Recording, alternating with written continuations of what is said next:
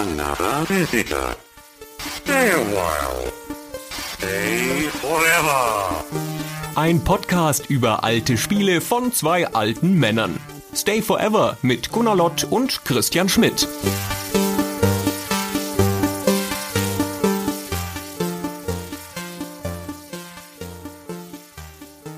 Hallo, lieber Christian. Hallo, lieber Gunnar. Ah, mal endlich hatte ich mir fest vorgenommen, zivilisierte Sitten hier mal einzuführen und sich vernünftig zu begrüßen, anstatt immer nur dieses aus der Hand geschüttelte Hallo, sondern da lieber Christian jetzt. Ich fühle mich wie zurückversetzt damals in der Redaktion, als wir, wenn wir uns auf dem Gang gesehen haben, erstmal in die Arme gefallen sind und uns drei Minuten lang nicht losgelassen haben. So war das damals, genau. Ja. Ich bin ja ein Freund guter Sitten eigentlich. Das stimmt eigentlich, ja. Du ziehst ja auch immer deinen Hut, wenn du an Leuten vorbeiläufst. ja, genau. Wie sich das gehört. Wenn ich nicht meine Schlägermütze aufhabe, abends natürlich nur. Aber sonst ziehe ich immer meinen Hut, genau. Wenn ich Kollegen in der Firma oder sonst irgendwo treffe, sage ich halt oft, einen wunderschönen guten Morgen, lieber hm, Name einsetzen. Und die Leute sind immer irritiert. Ja, das bin ich aber auch. Bei uns gibt es auch einen Kollegen im Büro, der läuft jeden Tag bei uns in der Abteilung vorbei, also von einer anderen Abteilung, und der möchte zum Kaffeeautomaten und dann muss er nun zwangsläufig bei uns vorbeilaufen an den Tischen und der brüllt dann jedes Mal offensiv, Guten Morgen, Spätschicht da rein. Und das geht mir so auf die Nerven. Morgen Spätschicht ist ein bisschen lustig. Also vielleicht ist das allererste Mal, und das ist noch lustig, beim 27. Mal nicht mehr so und beim 138. Naja. Guten Morgen Spätschicht ist ungefähr dasselbe Humorniveau, wie wenn jemand um 17 Uhr geht und die Leute so aufschauen und sagen, na, halben Tag Urlaub? Mhm. Ja. Ah, Brüller! Das erste Mal. Erste Mal 1846, als es gesagt wurde. genau, als die Geschichtsschreibung den niedergelegt hat, den Spruch. und dann, seitdem nimmt es immer ein bisschen ab an Magie. Das stimmt, hat schon ein bisschen verloren über die Jahre, ja. Hm. Na wurscht. Nun gut, wir haben uns ja wieder versammelt hier in diesem Podcast, um über ein altes Spiel zu reden oder eine Serie mal wieder. Und zwar haben wir in den mehr als drei Jahren jetzt inzwischen, in denen wir das machen, sind schon 2000, drei Jahre? Ja, Zweieinhalb, 2011. drei, sowas? Vier fast. Haben wir noch nie ein Rennspiel behandelt. Genau, mit gutem Grund, weil Rennspiele scheiße sind. Das ist doch totaler Quatsch. Ich erinnere mich aber noch, wie ich dich bearbeiten musste, damit wir mal tatsächlich ein Rennspiel annehmen. Und eigentlich war ja der Vorschlagskandidat Need for Speed. Und da hast du dich aber aus irgendwelchen nicht nachvollziehbaren Gründen, äh, hast du da eine Abneigung dagegen. Deswegen machen wir jetzt Test Drive. Hätte ich gewusst, dass das passiert, über Test Drive reden zu müssen, wenn ich, wenn ich Need for Speed Veto, ablehne. Ein Veto. Ah, außerdem hatten wir schon ein Rennspiel. Wir werden Need for Speed irgendwann mal behandeln und das Ironische daran ist ja, dass wir letztendlich doch wieder irgendwie auf Need for Speed kommen, weil Test Drive ist ja im Wesentlichen nichts anderes als der Vorläufer von Need for Speed. Außerdem haben wir sogar schon über Rennspiel gesprochen, nämlich über Stunts quasi. Ja, da haben wir, das stimmt, aber das war ja in einem YouTube-Video, ja. ja. Und es war tatsächlich auch die gleiche Firma, die auch das Test Drive gemacht hat. Also wir bewegen uns immer hier so in einem kleinen, engen Kreis von Themen, aber nun ist halt Test Drive da und wir stellen die Beziehung noch zu den ganzen anderen Sachen her. Also eigentlich kennen wir nur eine Rennspielfirma, nämlich die, die Stunts gemacht hat. Und genau, dann haben wir geguckt, was sie noch gemacht hat, was nicht Need for Speed ist. ja. Ich habe auch ganz gerne Rennspiele gespielt, aber nur eins oder zwei und über die reden wir heute nicht, deswegen verrate ich sie auch nicht. So. Heute reden wir über Test Drive. Ja, Test Drive. Also wenn wir über Test Drive sprechen, dann sind wir in den 80er Jahren, genau gesagt im Jahr 1987 und die beiden Firmen, ähm, über die wir dann sprechen werden, sind der Publisher Accolade, der diese Serie aus der Taufe gehoben hat und auch lange begleitet über neun Serienteile bis in die späten 90er und der Entwickler dieser Spieleserie, zumindest der ersten Teile, ist Distinctive Software aus Kanada, kurz DSI, die, wie wir schon gesagt haben, auch äh, Stunts dann später gemacht haben, ein wesentlich besseres Spiel als Test Drive, um das schon vorwegzuschicken, aber längst nicht so einflussreich. Und die dann 1991, glaube ich, gekauft wurden von Electronic Arts, umbenannt wurden in EA Canada und ein paar Jahre später dann Need for Speed gemacht haben. Also letztendlich ist das eine ziemlich ungebrochene Linie. So, schließt sich der Kreis, können wir aufhören. Haben wir es Und ab schon. jetzt über Need for Speed reden, genau. Sehr schön. Das war ja einfach. Ja, das ging ja gar nicht so schlecht. Distinctive Software ist übrigens in verschiedener Hinsicht eine bemerkenswerte Firma, nicht nur, weil sie hinterher von Electronic Arts gekauft worden sind, wie ja jede zweite andere Firma auch. Ja, das ist nichts Sondern Besonderes, sie wurden 1982 gegründet, unter anderem von Don Matrick. Mhm. Und Don Matrick, den kennt man ja tatsächlich jetzt wieder, falls man den zwischendurch nicht gekannt hat. Der ist ja der Chef von Zynga, Mhm. also den Mobile Games Leuten und vor allen Dingen Facebook-Spieleleuten. Und davor war er Chef der Xbox-Sparte bei Microsoft. Genau, das ist der Mann, der unter anderem die Xbox 360 verantwortet und vor allen Dingen aber Kinect. Ne, da kann man jetzt geteilter Meinung darüber sein, ob das eine große Leistung war oder nicht, aber der wird ewig damit verbunden werden, auch weil er bei der großen E3-Pressekonferenz, wo Kinect damals angekündigt wurde, dann mit Steven Spielberg auf der Bühne stand und davon geschwärmt hat, was mit diesem Ding alles möglich ist. Da warten wir heute noch drauf. Aber dieser Don Metric, der hat also Karriere bei Electronic Arts erst gemacht, dann bei Microsoft und jetzt ist er, wie gesagt, bei Synga. Und der hat 1982 als 17 17-jähriger Distinctive Software gegründet. Als 17-Jähriger. Und da hat er ja schon vorher ein Spiel veröffentlicht. Ja, um diese Gründung vornehmen zu können und so. Als 17-Jähriger, was für eine harte Karriere in der Spielindustrie. Ich meine, als 17-Jähriger, dann ist die Firma ja noch eine Weile gelaufen, so, also wie gesagt, 82 bis 91, also neun Jahre hat er diese Firma geführt, Millionen Unternehmen. EA hat 11 Millionen dafür gezahlt, zu dem Zeitpunkt waren sie 70 oder 80 Leute und hatten immerhin 5 Millionen Umsatz, also ein, wie wir Geschäftsleute sagen, ein Umsatzmultiple von knapp über zwei. also ganz normal, ja, ganz realistischer Preis auch und so. Und EA hat ihn ja mitgekauft sozusagen. Ja, genau. Und von da an hat er dann bei EA Karriere gemacht. Und ich habe ihn natürlich völlig vergessen, weil war mir gar kein Begriff, der Typ. Und dann wird er bei Microsoft Chef, der spart, und dachte ich so, hä? Irgend so ein EA-Manager? er ist so ein Typ mit dem Anzug. Was wollen sie denn mit dem? Hat doch überhaupt keine Erfahrung von Hardware und so. Und da war lustig, ja, dass das da der Typ war, der ne, die Need for Speed Serie gemacht hat und selber. Man muss ja immer, ich meine, wer mit 17 eine Firma gründet und die für ein paar Millionen verkauft, sage ich immer, hat man was geschafft im Leben. In der Tat, richtig, ja. Und ne, wie gesagt, also 82 gegründet und dann haben sie erstmal hauptsächlich Portierungen gemacht, also überwiegend auf PC-Systeme, auch schon für Accolade damals. Fünf Jahre nach ihrer Gründung, 1987, kam dann Test Drive als erstes oder zweites, ich weiß es nicht ganz genau, aber zumindest eines der ersten eigenentwickelten Spiele von Distinctive Software.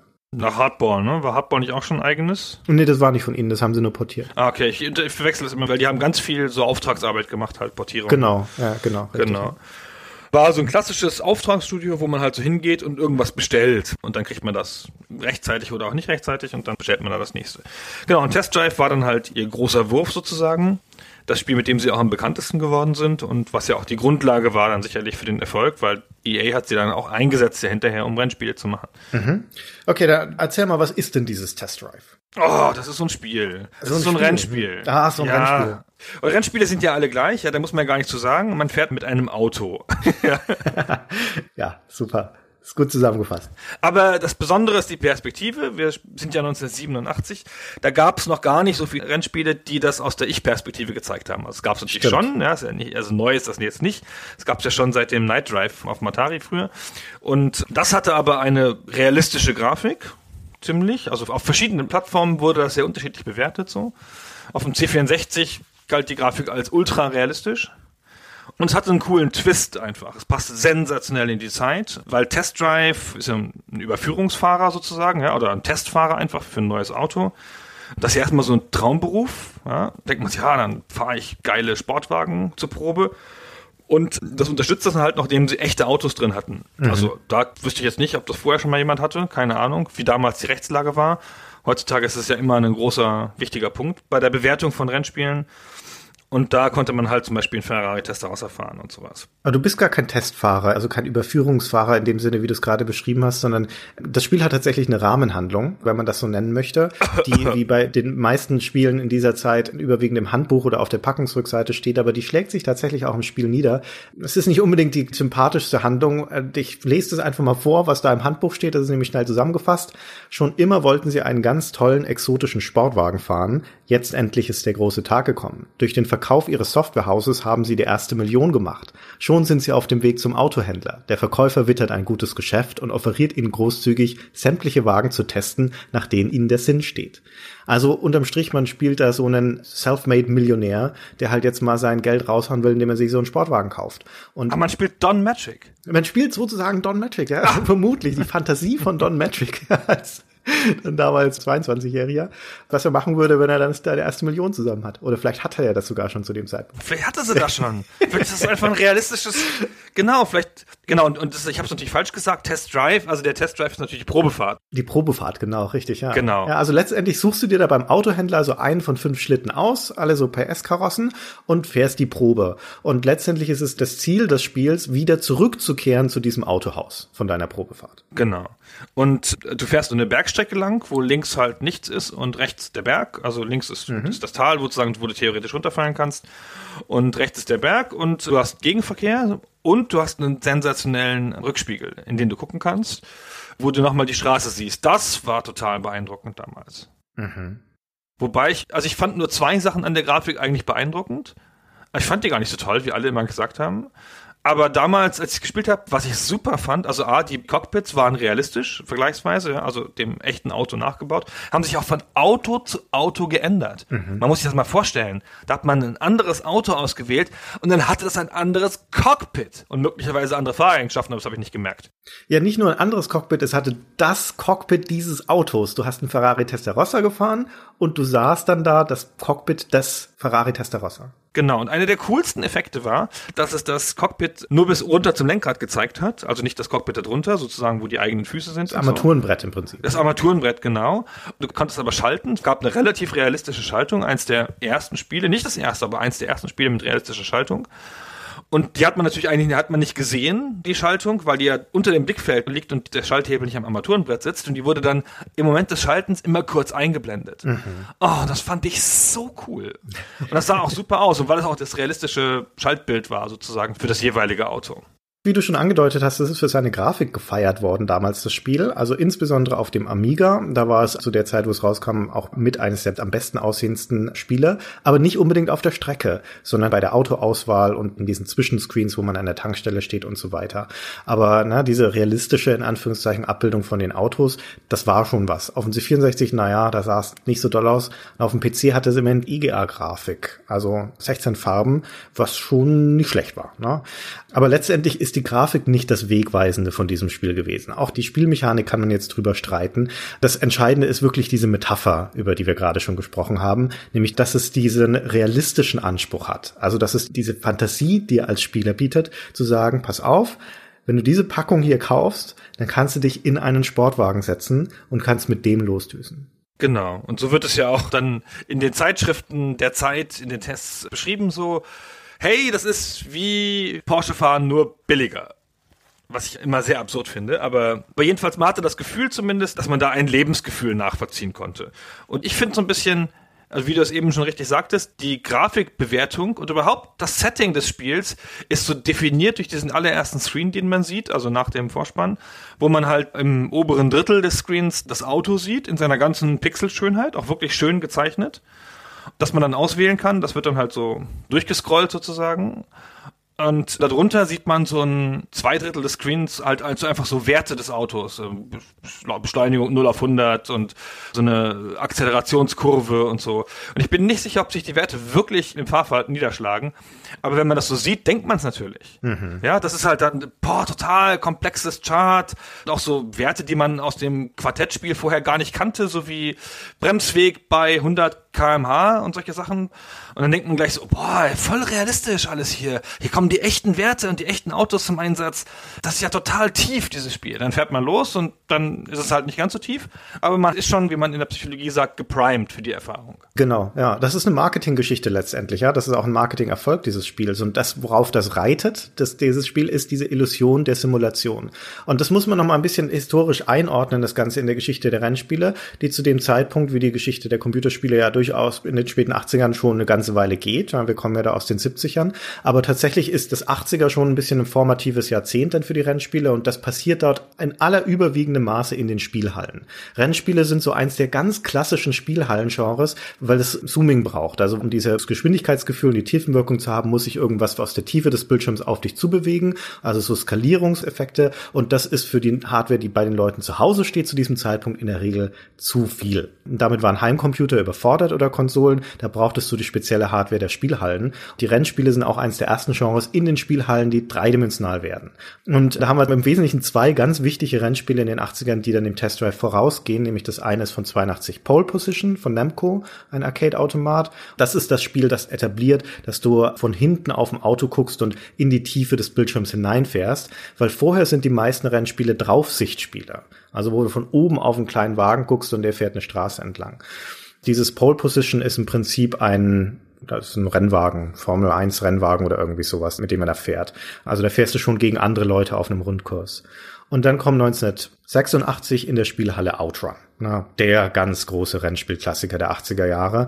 Und das ist das, was wir heutzutage einen Funracer nennen würden. Das hat einfach für damalige Verhältnisse unfassbar beeindruckende flüssige Grafik. Sieht fantastische Sprite-Grafik, die total schnell skaliert. Also das Geschwindigkeitsgefühl davon ist auch heute noch sehr beeindruckend. Und das waren die beiden wichtigsten Rennspiele in der Spielhalle. Und dazwischen 84 gab es dann noch von Geoff Crammond das Refs auf dem BBC Micro. Das war die erste ganz wichtige Simulation auf Heimcomputern. Und dann kommt aber 1987 schon Test Drive. Das heißt, in dieser Geschichte der wichtigen Rennspiele steht Test Drive tatsächlich ziemlich am Anfang. Und es ist für die Heimcomputer mit Ausnahme von Refs der Startpunkt von Rennsimulationen in Anführungszeichen, also von Rennspielen, die zumindest diese Illusion erzeugen wollen, dass das was mit Realität zu tun hat. Ja, aber ist nicht Outrun ist ja auch eine realistische Situation. ja, genau, ja. aber Outrun hat halt diese realistische Grafik, ja. Outrun ist halt kein Rennen. Ja, im Sinne von wie Pole Position ein Rennen ist. Ja, das stimmt. Und genauso ist ja auch Test Drive kein Rennen. Ich habe immer Test Drive irgendwie gedacht, das sei die Outrun-Variante so ein bisschen, nur mit einer leicht veränderten Metapher. Also natürlich ist es realistischer als Outrun, aber ich hatte immer den Eindruck, das ist bloß eine Abgrenzungsbewegung zu Outrun ne, du hast halt das geile Auto und bist halt auf der Probefahrt unterwegs und das andere ist halt, ja gut, bist du mit deiner Freundin unterwegs. Naja, ne? also bei Outrun. Ja, natürlich ist alles Augenwischerei. Ne? Test Drive löst das ja auch nicht ein. Deswegen sage ich immer, die Illusion der Simulation, Test Drive ist keine Simulation. Du hast es echt schön gesagt, du hast da diese fünf Sportwagen und du hast dann die Werte darunter, was dir den Eindruck gibt, wow, die haben sich aber Mühe gegeben, das ist aber nah an der Realität, das muss sich jetzt sicher auch auswirken. Ja, Pustekuchen, ne? die beschleunigen halt unterschiedlich schnell und haben andere Höchstgeschwindigkeiten und das war's im Wesentlichen schon. Der Unterschied zu Outrun ist, dass es wesentlich langsamer läuft, das Spiel. Es war halt einfach nicht möglich besser auf den Rechnern damals oder wäre schon besser möglich gewesen als ins Test Drive, aber nicht in der Geschwindigkeit wie in Outrun. Und deswegen ist der Unterschied dann halt eher, dass du da nicht nur einen Wagen hast, wie bei Outrun, also da ist es ja nur der Testarossa, sondern du hast deren fünf. Genau, fünf hast du. Du hast noch einen Lamborghini und den Lotus. Genau. Und den sensationellen Porsche 911, den man glaube ich nicht nehmen konnte und ein Chevy, eine Corvette halt. Also Wieso konnte man den nicht nehmen? Konnte man den nicht nehmen? War der nicht langsamer als die anderen oder uncooler? Also, ne, der, der Chevy war der langsamste. Ah, der Chevy war der langsamste. Okay, ich weiß es nicht mehr. Ich erinnere mich nur noch ganz dunkel an die Unterschiede. Ich habe immer den Ferrari genommen, wie alle anderen Leute auch. In dem Spiel hat es ja bei diesen ganzen Werten war auch der Verkaufspreis mit dabei. Wenn du danach gehst, dann hättest du den Lamborghini nehmen müssen. 130.000 Dollar hat er damals gekostet und die Corvette dagegen schlappe 35.000, also fast 100.000 weniger. Mehr musst du gar nicht wissen, was die Leistung von den Wagen angeht. Ja, der Preis ist eigentlich das Kriterium. Das ist wie heute auch. Wahrscheinlich wurde das auch so entschieden. Genau wie heute auch. Genau. Nur, dass heute halt für 35.000 du keinen voll ausgestatteten Golf mehr kriegst.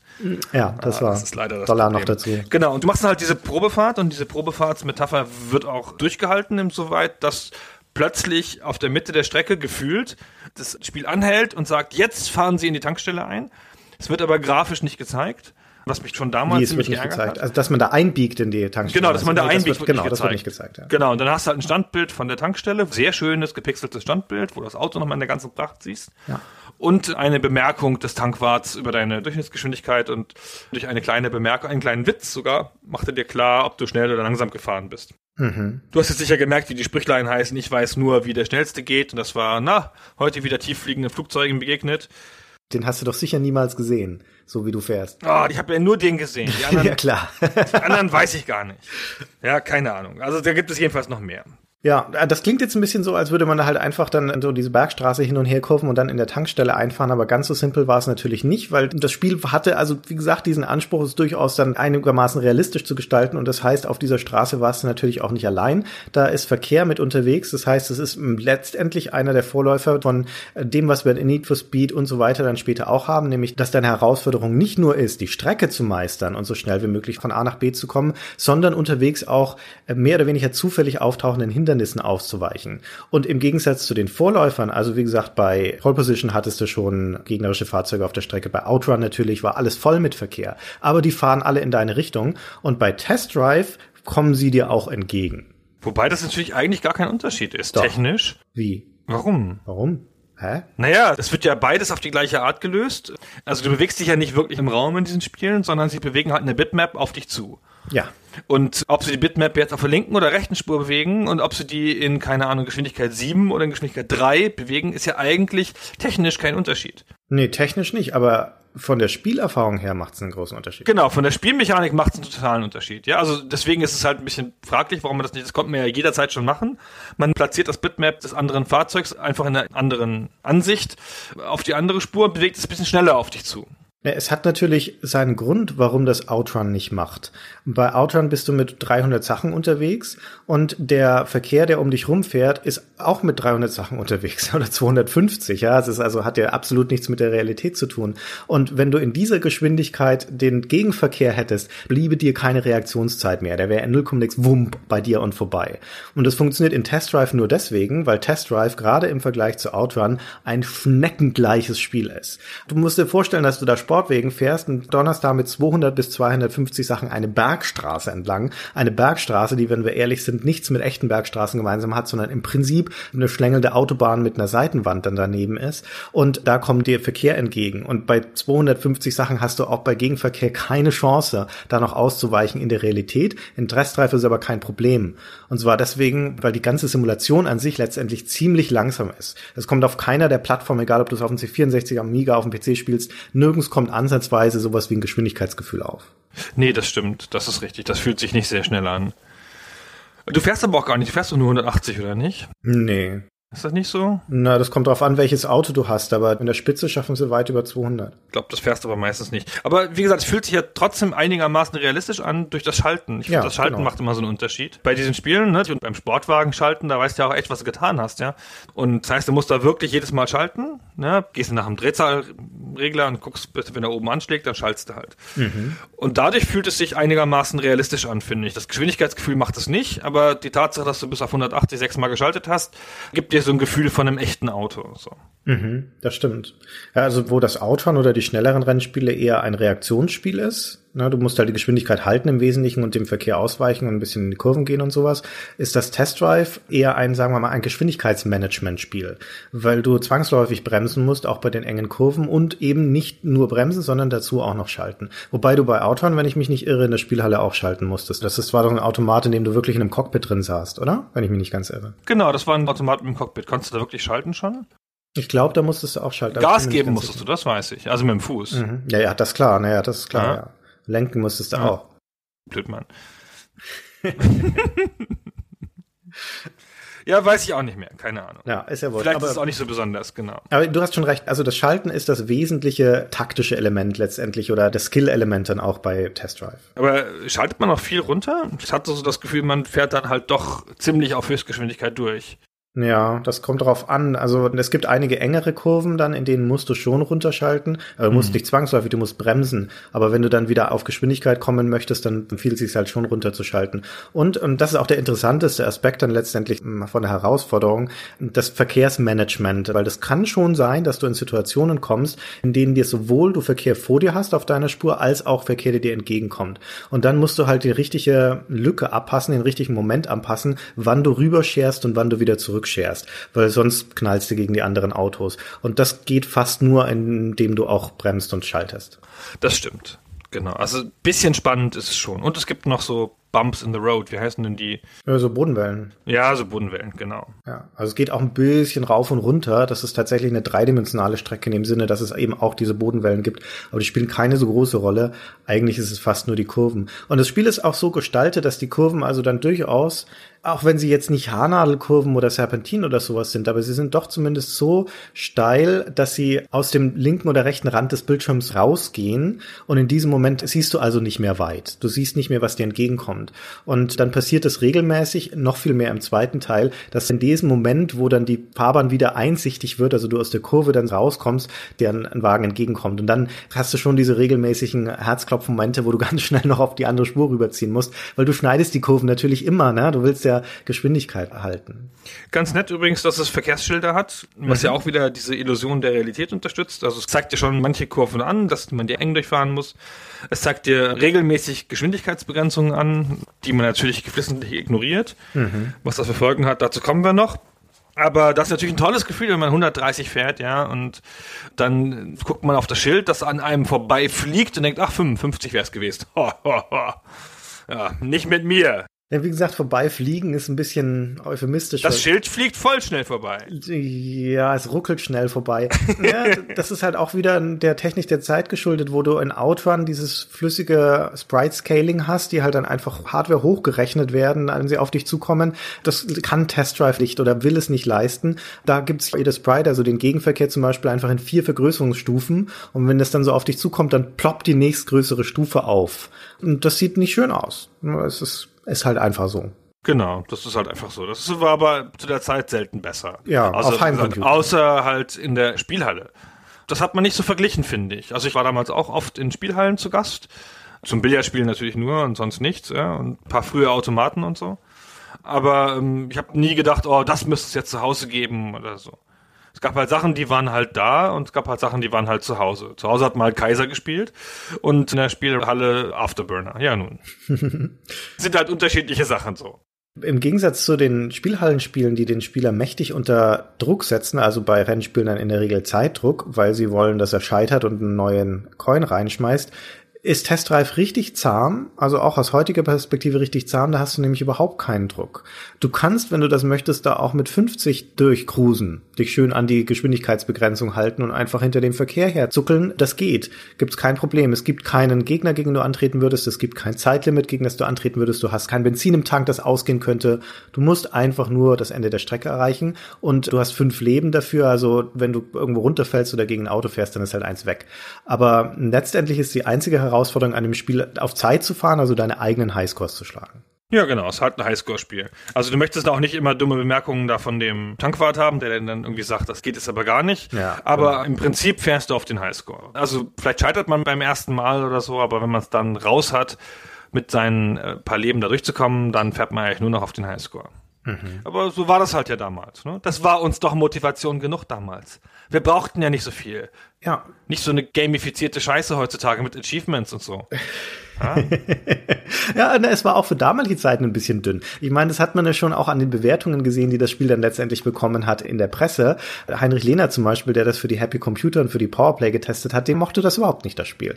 Der hat in der Happy Computer 49 Punkte gegeben von 100, in der Powerplay nur 4 von 10 und jedes Mal war es ein Kritikpunkt und durchaus gerechtfertigt. Das macht am Anfang viel Spaß, aber wenn man es einmal durchgespielt hat und es dauert wenn man gut durchkommt, fünf Minuten oder sagen wir zehn, sind wir großzügig, dann ist es vorbei, dann hast du alles gesehen, was in dem Spiel drin ist, dann wird's langweilig. Oder wie er schreibt, dann beginnt das große Gähnen. Na, und da hat er durchaus recht. Also unter diesem Gesichtspunkt ist es schon aus damaliger Sicht ein Spiel, das relativ dünn ist, spielinhaltlich. Ja, wenn man da Geld für ausgegeben hätte, wäre es natürlich voll blöd gewesen. Ja.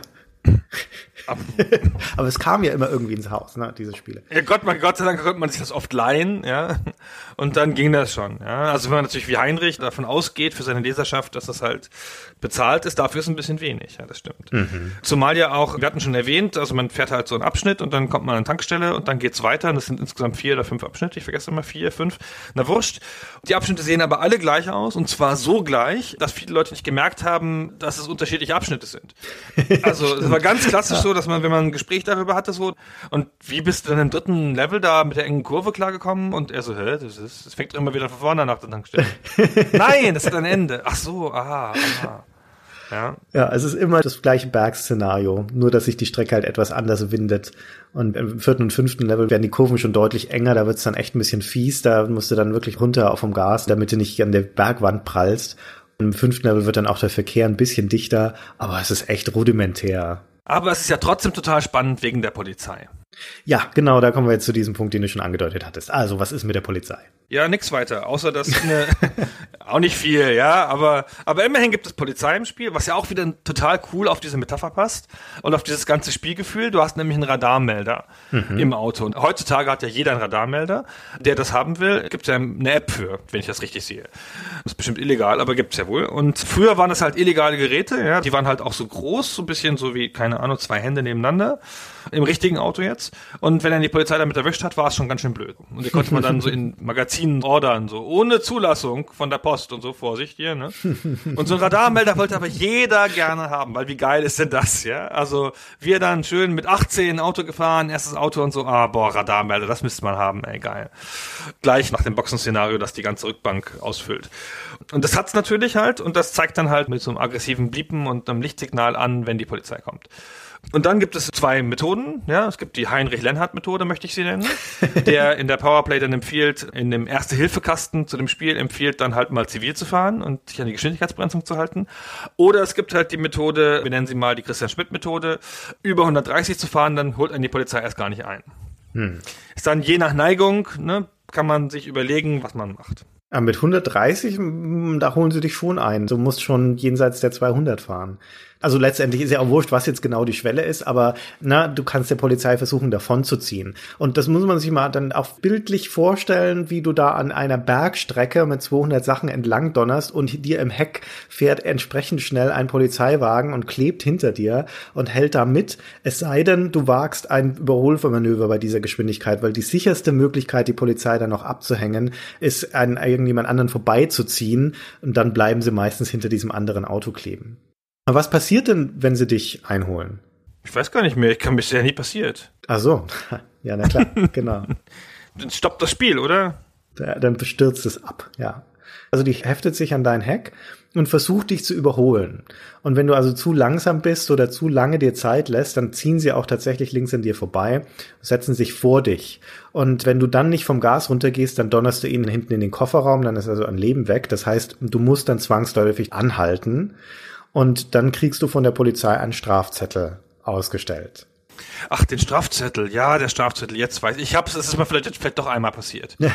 ja, ja, genau. Ja, ja, da kriegt man einen Strafzettel. Das ist aber ganz cool, oder? Ein Strafzettel kriegen ist eigentlich ganz geil. Ja, und das ist halt, also es klingt so trivial, weißt du, aber wenn man sich das vorstellt, dass es damals das erste Mal ist, zumindest meines Wissens nach das erste Mal, wo diese Art von realitätsnaher Interaktion in einem Spiel simuliert ist. Ne? In einem Rennspiel, du bretterst da über diese Strecke, ne, zumindest theoretisch, und dann kommt auf einmal die Polizei hinter dir, Tatütata, zieht an dir vorbei, hält dich an und gibt dir einen Strafzettel. Also so ein Realwelt-Szenario, das jeder Autofahrer schon mal kennt oder zumindest davon gehört hat. Und dann passiert es in dem Computerspiel auch. Ein echter Aha-Moment, was halt wieder auf diese Simulation der Wirklichkeit zurückfällt. Das Spiel ist nicht so doll darin, die Autos akkurat zu simulieren. Das ist kein Rennwagensimulator, ne? weit davon entfernt. Aber dieses ganze Drumherum, in das ist das verpackt, das fühlt sich so an, als könnte das so sein. Vor allen Dingen merkt man an der Szene auch, wozu sie den Rückspiegel überhaupt eingebaut haben. Nämlich in der Szene kommt das zum Tragen, wenn man die Polizei im Rückspiegel sieht, das ist natürlich sehr cool. Ja, und es ist auch toll, wenn du sie abgehängt hast. Ja, wenn sie dir eine Weile hinten kleben und dann überholst du einen, scherst aus, ziehst an einem vorbei, scherst wieder ein, guckst den Rückspiegel und yes, du hast sie abgehängt. Das ist echt ein schöner Moment. Habe ich schon erwähnt, dass die Scheibe zersplittert, wenn man irgendwo gegenfährt? Toll. ja. ja. auch so. Das ist halt ein echt? wahnsinnig realistisches Spiel. Jetzt, Christian, eigentlich doch. Jetzt fällt's mir auf. Das stimmt. Wenn du mit 200 Sachen in Gegenverkehr reinrast, dann zersplittert auch in echt die Scheibe. Ne? Da ist ja. nichts dran auszusetzen. Genau, mehr natürlich nicht, aber das muss reichen.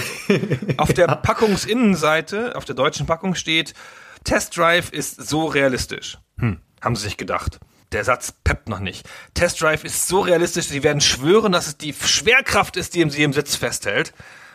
Hm, das peppt immer noch nicht. Okay, wir machen den Satz nochmal. Ehrlich! Test Drive ist so realistisch, sie werden schwören, dass die Schwerkraft ist, die sie im Sitz festhält. Wie geil! So mit einem Ehrlich, Komma.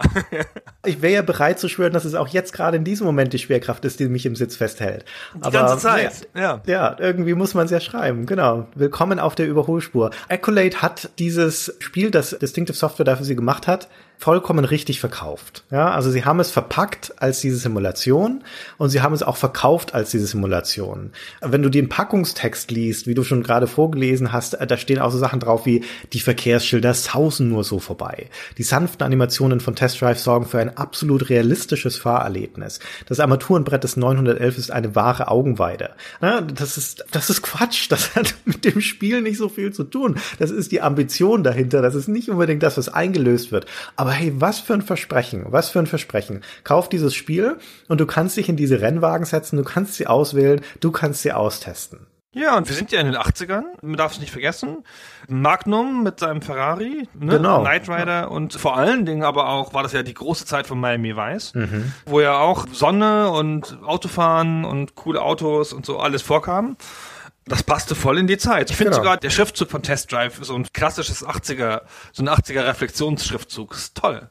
Ja, und im Kino hast du die Cannonball-Filme. Popkulturell ist es halt auch ein Jahrzehnt, in dem Sportwagen so mit dazugehören zum besseren Leben sozusagen. Ja, auch so ein amerikanisches Ding, ja, finde ich. Die großen amerikanischen Sachen. Und dann konnte man halt Teil sein von so einem amerikanischen Lebensgefühl. Und die Illusion, die wird ja auch geschluckt. Also es gibt ein englisch-amerikanisches Magazin namens Amiga Computing. Das hat damals lustigerweise in der allerersten Ausgabe, die sie rausgebracht haben, hat das Test Drive getestet, Anfang 88. Und zwar nicht getestet von einem Spielejournalisten, sondern von einem Autojournalisten. Die haben dann einen Autojournalisten, der Erfahrung mit den meisten von diesen Sportwagen hatte, der die schon gefahren ist, an das Spiel gesetzt und haben den das testen lassen, weil es ja diesen Anspruch hatte, eine Simulation zu sein. Das Fazit an dieses Journalisten, also der Lotus Esprit, der fährt sich wirklich wie in echt, aber der Rest der Wagen eher nicht. Lustig. Aber damals hatte man auch andere Ansprüche daran, glaube ich, was die Simulation leisten muss. Das Weiß ich nicht. Also vielleicht ist es auch einfach so. Also vielleicht ist es auch einfach das, was man gedacht hat, was Simulationen leisten können.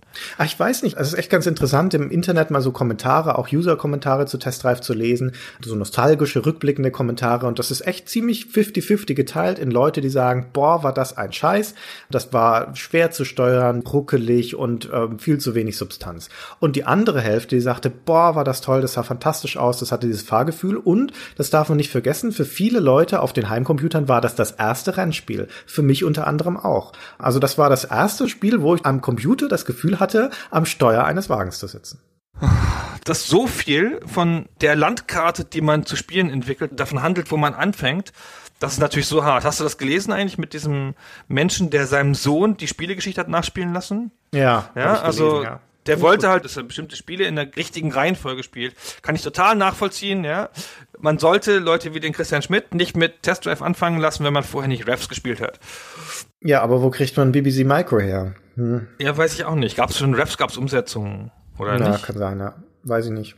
Refs war doch, also da, das muss ich jetzt voll improvisieren hier im Podcast. War Refs nicht das erste Spiel, wo man rückwärts fahren konnte? Also es war das erste Spiel, wo du umdrehen konntest. Das war halt eine simulierte 3D-Strecke. Nein, also mit Rückwärtsgang. Das weiß ich nicht. Ich könnte schwören, das war das Spiel, wo man so, da kommt man von der Strecke ab, was ja ständig passiert, also jetzt besonders mir, und dann legst du den Rückwärtsgang ein, setzt richtig zurück und fährst wieder auf die Strecke. Haben Formel 3 Wägen einen Rückwärtsgang? Wahrscheinlich nicht.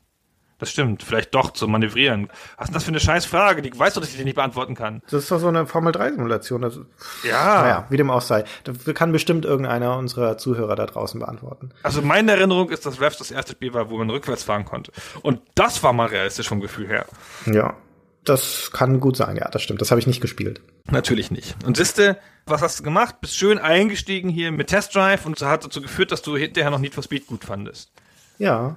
Ja. Natürlich, das ist ja auch eine logische Folge von Test Drive zu Need for Speed. Na, ist es aber auch wirklich. Ich meine, das, was wir damals an Need for Speed toll fanden und viele Leute an Need for Speed damals toll fanden, waren Dinge, die mit Test Drive eingeführt wurden. Also das Fahren von Sportwagen und zwar echten Sportwagen in einer echten Umgebung mit Verkehr und Gegenverkehr und mit diesen Polizeiverfolgungsrennen dann vor allen Dingen auch noch.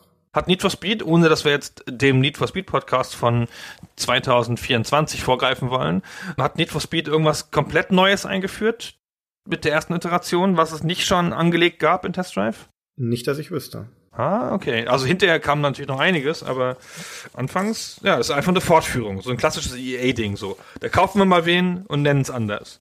Need for Speed ist ja dann auch 94, also das sind nochmal Mhm. sieben Jahre dazwischen. Da hat sich auch in den Rennspielen dann einiges getan. Das ist ja auch schon ein 3D-Grafikspiel. Das ich glaube, also wenn ich mich nicht ganz irre, ist Need for Speed auch schon ein Spiel, das du mit mehreren spielen kannst. Ja, Test Drive kannst du auch nur alleine spielen. Also da haben sich Rennspiele an sich nochmal deutlich weiterentwickelt in dieser Zeit. Ja, optisch vor allen Dingen. Ja, das sah ja sensationell aus, das erste Need for Speed.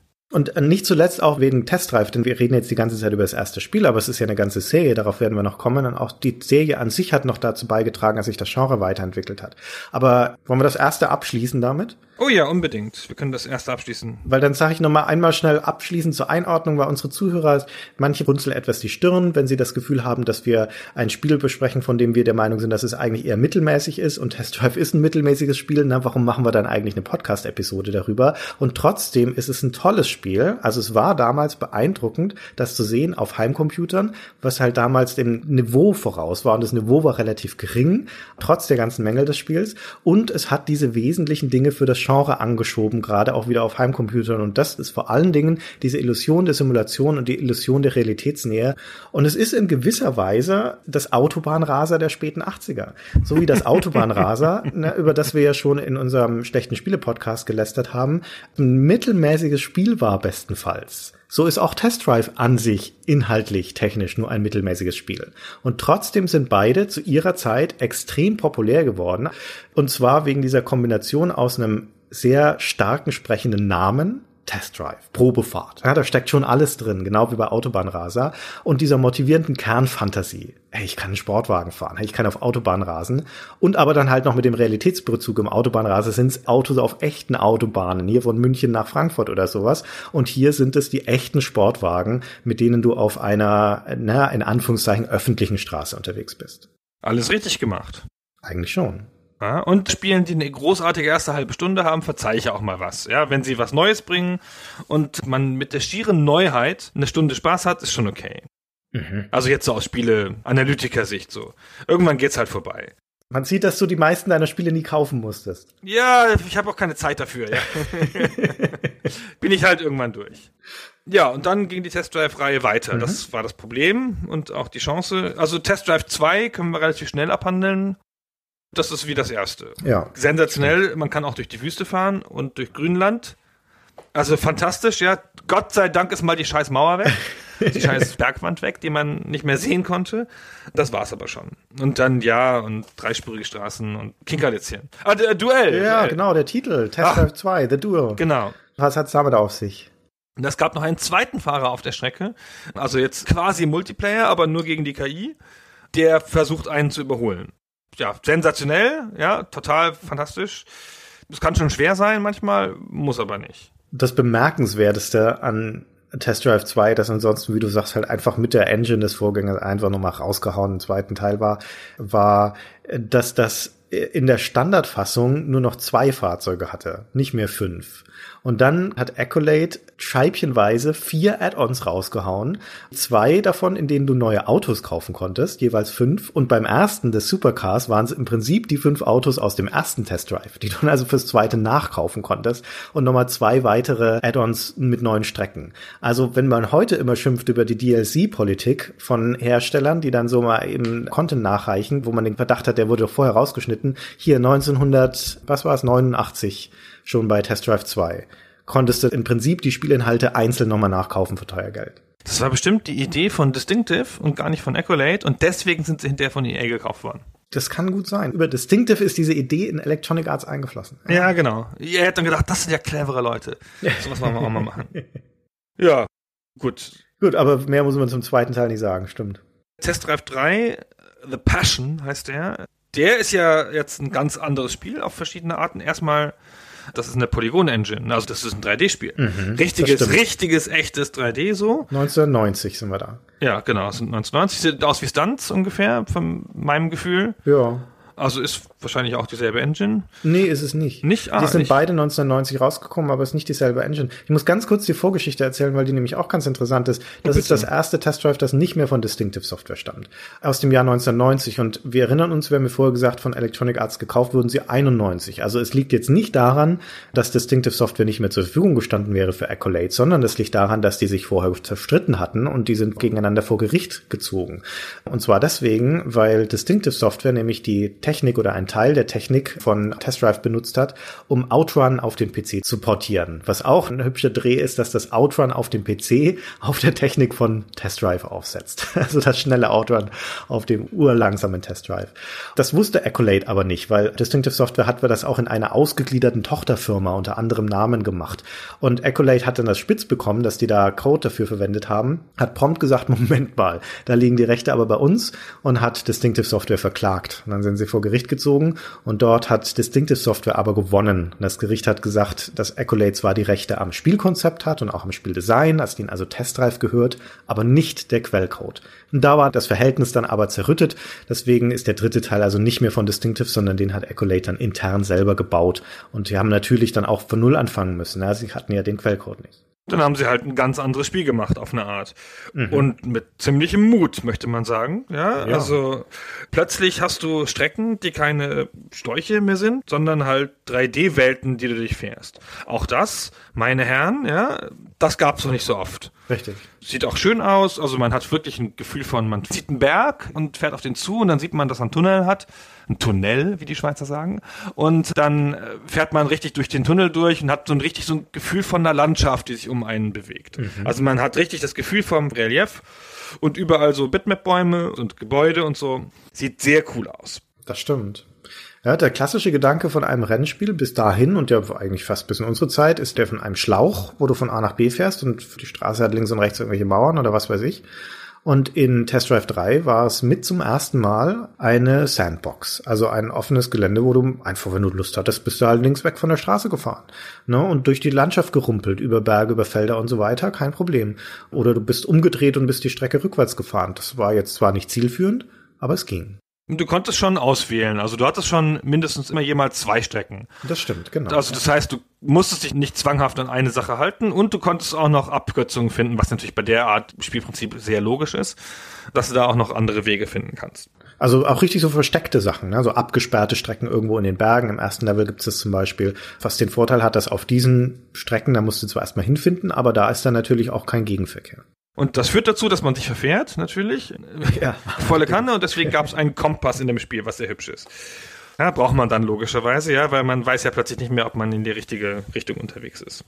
genau. Es gibt auch Scheibenwischer, oh. die du ein- und ausschalten kannst. Mit der W-Taste kannst du die Wischer ein- und ausschalten. Und das musste aber auch, weil es nämlich auch Witterung in dem Spiel gibt. Also es kann sein, dass während du da unterwegs bist, dass auf einmal zu regnen anfängt.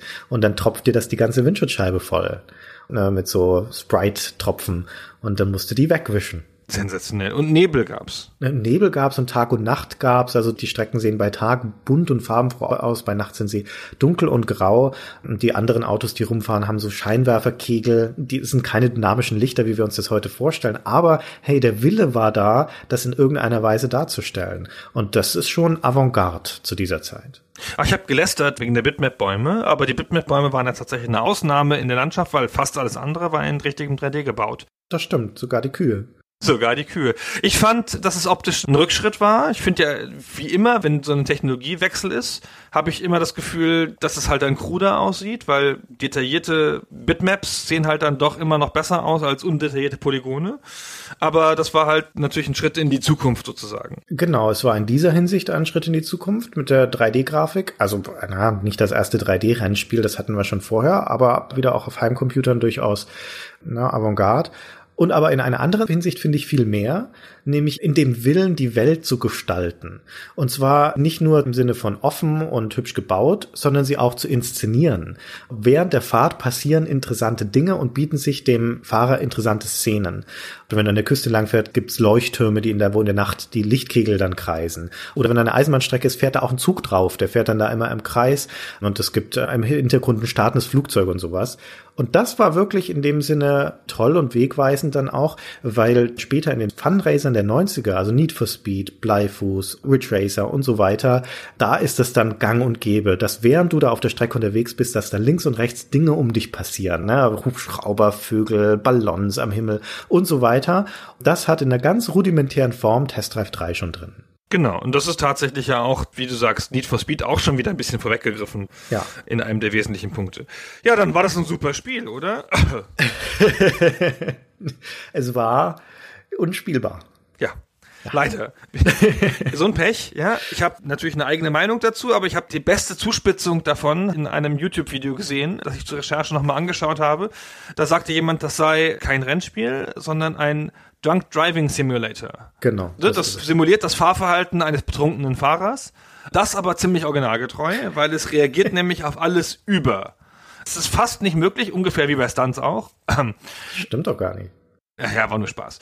Es ist fast nicht möglich, adäquat eine Kurve zu fahren, weil man drückt ein Mikromü, bewegt man das Lenkrad nach rechts und dann schert das Ding aus. Ja, du reißt das Steuer nach links, nach rechts, egal wie sanft du auf die Taste drückst oder deinen Joystick bewegst. Ja. Also es ist ein wildes Geschlinger, so wie wenn du betrunken mit einem Auto fährst, dem mindestens ein Reifen fehlt. Das ist eine, eine reine Tortur, dann da hinzukommen, wo du hin möchtest, insbesondere wenn dann noch irgendwelche anderen Fahrzeuge auf der Straße sind. Was zum Glück nicht so viele sind, weil die nämlich auch 3D sind, wie alles andere in dieser Spielwelt und dementsprechend mm, gibt's nicht so viele davon, vermutlich weil es sonst überhaupt nicht mehr gelaufen wäre. Es lief so schon damals sehr langsam. Wie kann denn das passieren? Das muss einem doch im Probespielen auffallen. Genau die Frage habe ich mir auch gestellt. Haben die das nicht selber gespielt, ihr Spiel? Das kann doch nicht wahr sein. Also das geht ja auch einfach gar nicht. Ich verstehe auch nicht, wie es danach dann noch einen weiteren Teil geben konnte, weil damit hätte es doch vorbei sein müssen. Wenn man so krass versaut, dass es ja nun wirklich bei aller Coolness und allem drumrum keinen Spaß mehr macht. Ja, aber es gab ja noch Add-ons. Ja, eben, genau. Das gab ja sogar noch ein Add-on dazu. Also ja. ihr müssen ja aus irgendeinem Grund genügend Verkäufe gehabt haben, dass sie da auch nochmal ein Addon rausgehauen haben dazu. Oder haben sie es heimlich gepatcht im Addon? Nee, glaube ich nicht. Vielleicht haben sie es nee, einfach nur schon vorproduziert nicht. gehabt und dann war es auch schon egal. Ja, war auch schon egal dann, ja. Ach, damals haben wir uns dann auch mal selbst die Schuld gegeben. Es gab ja nicht das Internet, das uns aufgehetzt hat, sondern wir haben halt immer gedacht, ah, ich bin zu schlecht, ich sag's meinen Freunden nicht und erzähle immer nur morgens in der Schule, wie geil ich war. also ich bin das, weiß ich nicht, war das schwer, Christian? Kann mich kaum, ich glaube, ich bin da einfach beim ersten Mal ziemlich durchgekommen.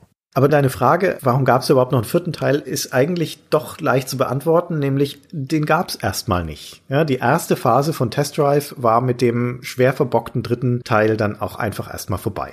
Genau, ja gut. Insofern ist die Frage natürlich auch damit beantwortet. Es gab keinen vierten Teil. Ja. Also sie haben das schon gebüßt irgendwie, ja. Es war dann wahrscheinlich nicht mehr machbar. Und dann, wie das halt immer so ist, ne, die Jahre gehen ins Land, die Spielergenerationen verlassen den Kindergarten, gehen auf die Universität und es kommt ein neues Management und das sagt, wir haben doch noch das Test Drive, wollen wir da nicht nochmal was machen mit der Lizenz? Ich habe da noch was rumliegen, ja, von dem Studio, das meinem Schwager gehört. Können wir da nicht mal was machen? Da hat man ein englisches Studio rekrutiert, namens Pitbull Syndicate. Ey, englischer wird es auch nicht mehr vom Namen her.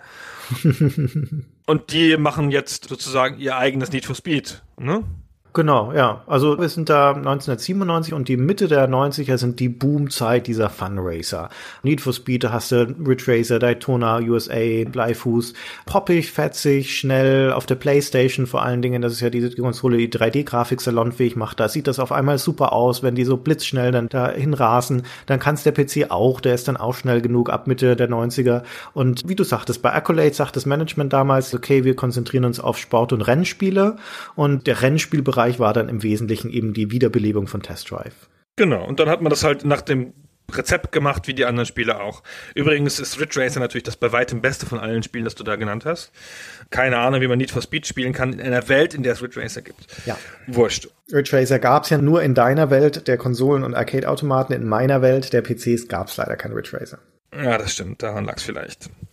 Naja, und das Spiel ist dann halt also auch wahnsinnig erfolgreich, vergleichsweise für das, was Accolade zu der Zeit noch zustande gebracht hat. Deren beste Zeit war vorbei. Das war nicht oh ja. so erfolgreich wie Need for Speed und so. Ne, GameStar gab eine 73, auch keine besonderen Wertungen mehr gekriegt. Aber war halt so ein Spiel, das halt in dieser Welle halt mitschwamm. Ja, genau. So ein MeToo-Produkt, ja, 0815, genau. Genau. Ja, und ja. dann haben, wie man es halt so macht, ne, dann haben sie es totgeritten. Dann kam im Jahrestakt dann der nächste. 98 kam dann Test Drive 5, dann 99 kam Test Drive 6. Und parallel dazu gab es dann noch eine Ablegerserie namens Test Drive Offroad. Und das war im Prinzip genau das gleiche, nur halt mit Geländewagen, wo du dann im Matsch und im Schnee und sowas rumgefahren bist. Das haben andere Entwickler gemacht. Das war qualitativ nochmal einen Ticken schlechter als das eh schon mäßige Test Drive, die Hauptserie. Da ging es dann bei beiden richtig runter. Also die GameStar-Wertung für die Teile 4 bis 6 bei Test Drive ist 73, 58, 48. Da sind wir da also schon in den Bereichen, in denen die Gurken rumlaufen. Und bei Test Drive Offroad ist es noch schlimmer. Da haben wir den ersten Teil, der war vor unserer Zeit, aber den zweiten Teil, den hat die GameStar 37 Punkte gegeben und den dritten Teil, den haben wir dann gar nicht mehr getestet. Was heißt das? dass er uns vermutlich kein Testmuster zugeschickt wurde. Ja, kann schon sein, dass das verschwiegen wurde. äh, wie das halt damals so war. Ja. Naja, und dann war das im Wesentlichen erstmal wieder vorbei. Ja, das ist in der Ära von Test Drive sozusagen die zweite Welle. Also nach der ersten Welle der Klassiker, die, wie wir schon gesagt haben, in vielerlei Hinsicht wegweisend waren, kam die zweite Welle der enttäuschenden 0815 Fun Racer. Und gegen Ende dieser Ära in der 90er war es dann mit Accolade auch zu Ende. Die sind als Firma insolvenz gegangen und wurden von Infogramm von den Franzosen aufgekauft. Cleverer Move von Infogramm, eine der vielen gelungenen Einkäufe von Infogramm. genau, ja, und dann war es auch trotzdem aber erstmal vorbei mit der Serie die Serie braucht immer, nach besonderen Kreativleistungen braucht sie eine kreative Pause. Und dann 2006 fängt sie auf eine relativ unwahrscheinliche Art nochmal neu an. Da heißt dann Infogramm schon Atari. Und dann kommt ein sehr mutiges Spiel, nämlich so ein Rückgriff eigentlich auf Teil 3. Eine offene Welt, aber jetzt richtig eine offene Welt, wie man es halt in den 2000ern macht, so wie ein MMO, mhm. mit einer realistischen Inselwelt, alles persistent, Gildensystem, Spieler-zu-Spieler-Handel, gegeneinander fahren. Sensationeller Versuch jedenfalls. Naja, da sind wir jetzt in der Zeit von Xbox 360 und PlayStation 3, also der Zeit der vernetzten Konsolen, auf dem PC ja sowieso, 2006. Auf dem PC sind MMOs, also die Online-Rollenspiele oder generell Online-Spiele schon groß im Kommen. 2004 World of Warcraft und so weiter.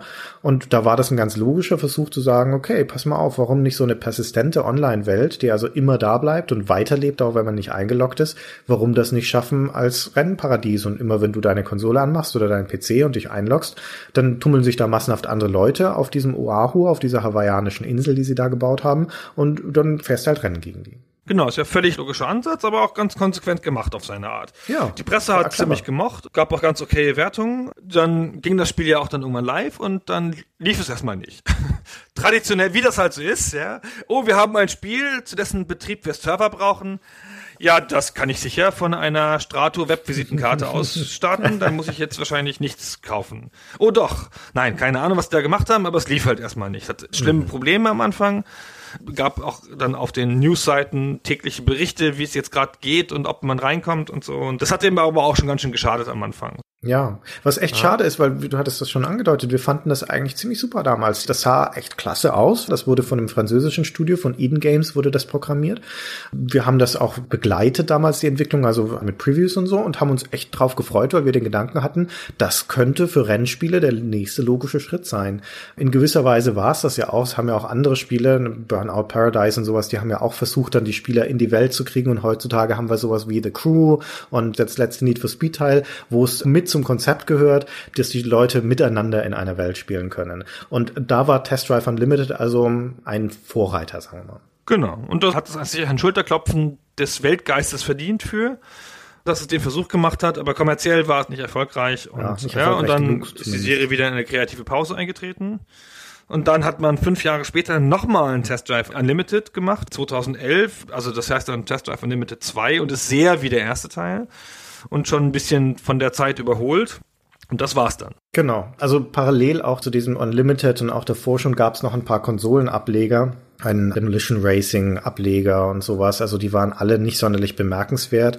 Und Atari hat dann 2012 nochmal einen Test Drive rausgebracht, nämlich Test Drive Ferrari Racing Legends. Das war ein okayer Konsolenracer, aber der auch nicht über das Mittelmaß hinausgereicht ist. Und das war's dann bis heute, weil die Firma Atari im Januar 2013 dann ebenfalls pleite gegangen ist. Ja. So. Und was jetzt? So, was ist jetzt mit Test Drive? Das 2012 ist ja auch schon wieder drei Jahre her, jetzt wo wir diesen Podcast aufnehmen. Wie stehen denn die Chancen auf ein neues Test Drive? Äh, naja, ich habe 4,50 Euro geboten für die Marke und man wollte sie mir nicht geben. Nein, hm, wie jeder weiß, ist nach der Pleite von Atari Infogramm wurden die Marken versteigert. Das gibt es ja öfter bei Spieleherstellern, die sitzen ja auf einem Schatz an Spielen wo man dann entweder die Marke oder das ganze Spiel, die Technologie und solche Sachen separat verkaufen kann. Und die ganzen Marken der Firma Amprogramm Atari wurden halt da zum Verkauf angeboten. Master of Orion, Battlezone, Total Annihilation, Rollercoaster Tycoon und Test Drive und andere. Mhm. Und Test Drive ist das teuerste Produkt von denen. Das zweiteuerste. Rollercoaster Tycoon war das teuerste. Ah, Rollercoaster ist die teuerste, genau. Da geht's halt um Millionenbeträge, ja, 1,5 Millionen und niemand ersteigert Test Drive. Genau. Atari hat die meisten seiner Lizenzen losbekommen, nur auf Rollercoaster Tycoon und auf Test Drive sind sie sitzen geblieben, auf den beiden teuersten. Und die Firma Atari ist aus dieser Insolvenz wieder hervorgegangen. Also sie lebt weiter heute als eine relativ kleine Firma. Ich glaube, die haben aktuell zehn Mitarbeiter, also ein Schatten ihrer selbst. Haben diese Rechte also behalten. Rollercoaster Tycoon haben sie 2014 ein Free-to-Play-Mobile-Spiel rausgebracht, wie man das heute so macht. Ne? Wir erinnern uns an Dungeon Keeper. Das war auch kein echtes Rollercoaster Tycoon, deswegen genauso gehasst von den ganzen Fans, hat nur nicht so große Wellen geschlagen. Und dementsprechend gehen wir jetzt mal davon aus, dass sie also Test Drive auch nicht mehr losgeschlagen haben, sondern auch auf dieser Marke sitzen. Und wenn überhaupt mit dem Namen nochmal jeweils was passieren sollte, dann wird es vermutlich auch ein Free-to-Play-Mobile-Spiel werden, weil das ist die Geschäftsstrategie von dem heutigen Atari. Ja, so wird es sein. Hm. Was echt schade ist als Schlusspunkt hinter eine langlaufende und in vielerlei Hinsicht ehrwürdige Serie, die viele Hoch- und Tiefpunkte hatte. Man muss sich das nochmal vergegenwärtigen. 28 Jahre alt ist diese Serie. Sie ist auf Heimcomputern die traditionsreichste und am längsten laufende Rennspielserie. Wesentlich älter als Need for Speed. Die es bis fast ins Jetzt geschafft hat, ne, bis 2012. Und theoretisch ist ja nicht ausgeschlossen, dass sie irgendwann nochmal wiederbelebt wird. Und sie hat gerade am Anfang ihrer Zeit Wesentliches dazu beigetragen, um Spieler an Rennspiele heranzuführen auf Heimcomputern und um auch Trends zu setzen, gerade was so diese Illusionen von Simulationen angeht, die dann den Weg gewiesen hat für die modernen Serien. Genau. Aber wir können sie da auch nur verabschieden und sagen, schade drum, ja. Eigentlich ist es nicht so sehr schade, dass es die Serie nicht mehr gibt, sondern es ist eigentlich schade, dass die Serie ihren Anspruch nie richtig einlösen konnte. Mhm, die wollte schon was sein, hat das auch in Teilen ja dann eingelöst, aber insgesamt halt, es gibt ja kein richtig sehr gutes Need, äh, kein sehr gutes Test Drive, kein sehr gutes Need for Speed auch nicht, aber kein sehr gutes Test Drive so alle diese Spiele sind halt irgendwie wegen ihrer Bedeutung in der Zeitgeschichte besonders, aber halt nicht so, dass man sagen würde, so, liebe Hörer dieses Podcasts, jetzt geht alle nochmal hin und spielt nochmal Test Drive 2. Hm. Das ist sehr gut zusammengefasst. Und trotzdem mag ich sie gern. Ich habe eine Sympathie und Schwäche für Serien, die ambitioniert sind, aber dem nicht gerecht werden, die so ein bisschen an ihrem eigenen Anspruch scheitern. Man könnte fast sagen, die Underdogs, auch wenn der Begriff eigentlich nicht angemessen ist für Test Drive, das gerade am Anfang doch eine ganz schön große Marke war. Aber ich finde Test Drive in gewisser Weise sympathischer als das aufgeblasene Need for Speed zum Beispiel. Auch wenn Need for Speed qualitativ mindestens eine Liga drüber angesiedelt ist. Ja, war ja auch sehr viel erfolgreicher als Serie. Ja. Hm. Na gut, Christian, hast du dem noch was hinzuzufügen? Nein. Nein. Nein das war's. Dann. Ich hock mich jetzt in meinen Ferrari und fahre noch eine Runde. Kommst du mit? Ja, ja, ja. Fahren genau. wir den Berg hoch noch. Oft am Ende eines Podcasts fahren wir nochmal mit Christians Ferrari über die Hamburger Berge. genau. Das als Pointe kann ich noch schnell erzählen, hinten durch, was passiert eigentlich, wenn man das erste Testdrive schafft, also wenn man wieder an diesem Autohaus ankommt, nachdem man die fünf Bergstrecken gefahren ist. Dann kommt nämlich ein Bild von diesem Parkplatz, auf dem man da steht, und da steht ein ganz großes Schild, auf dem steht, schau ins Handschuhfach. Und wenn du dann die Maustaste drückst, dann erscheint ein Zettel auf dem Bildschirm, den der Fahrer da wohl rausgeholt hat aus dem Handschuhfach. Und da steht dann drauf, gut gemacht, behalte das Auto, geh nach Hause. Ja. Ja, da hat der Autohändler, der das große Geschäft gewittert hat am Anfang, hat dann doch irgendwie seine gute Ader entdeckt und hat gesagt, ach komm, lass dir mal seine Millionen hier, der soll mal das Auto mitnehmen. Weil er ein guter ach. Fahrer ist, da hat das nämlich verdient. Ja, das ist die Moral von der Geschichte. Ne? Das sind die 80er. Und dann gehen wir jetzt auch nach Hause, Christian. Genau, gehen wir jetzt nach Hause. Dann vielen Dank fürs Zuhören. Genau, bis dann. Tschüss. Ihr dürft jetzt auch nach Hause gehen. Tschüss. Ja, oder fahren. Ciao.